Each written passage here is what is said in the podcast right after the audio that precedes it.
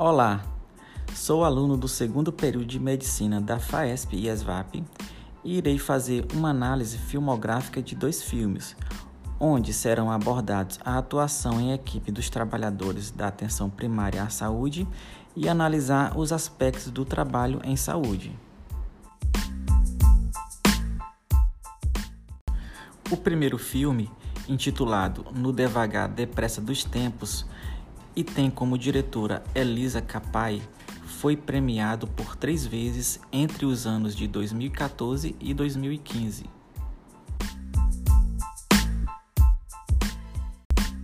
No filme podemos ver que a história tem demonstrado que a submissão feminina ao ser masculino data dos tempos mais longínquos da civilização. Foram vários os amparos utilizados pelo homem para manter tal relação de poder, desde a religião até a biologia e psicanálise. Com isso, a sociedade ocidental criou fundamentos para que a subserviência fosse sempre mantida, culminando com a imposição de normas pelo direito que visavam colocar a mulher em degrau de subordinação ao homem nas mais diversas esferas da vida humana. De toda forma, é inegável que nas mais diversas sociedades existem uma delimitação, mesmo que mínima, entre as diferenças e aptidões de homens e mulheres. Entretanto, apesar das inúmeras diferenciações, as atividades masculinas sempre foram postas como grandiosas e dotadas de poder, enquanto que as femininas eram encaradas como acessórias para a realização plena daquelas desempenhadas pelo homem em seu papel de provedor.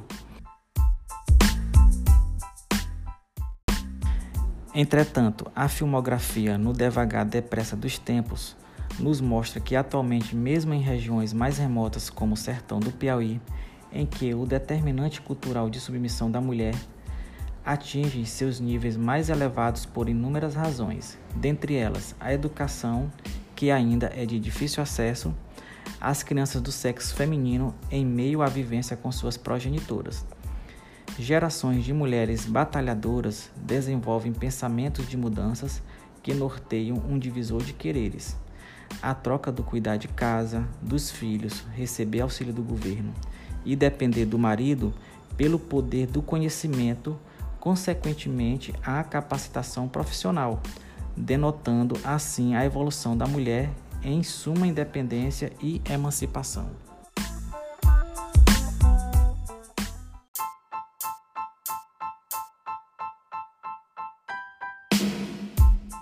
Análise do segundo filme Que óculos você usa?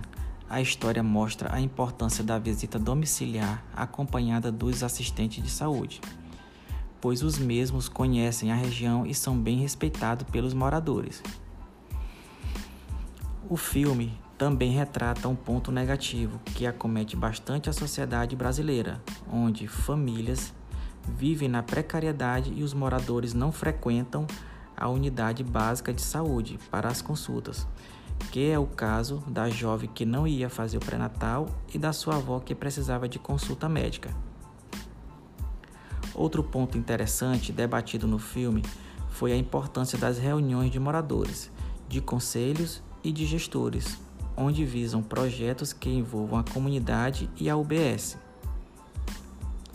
Tais projetos que envolvam a estrutura do bairro, área de lazer e os direitos que a comunidade tem nos postinhos, como fraldas e medicamentos. Essa integração da UBS com os líderes das comunidades fazem com que os mesmos levem as informações que a UBS não consegue passar diretamente para a sociedade.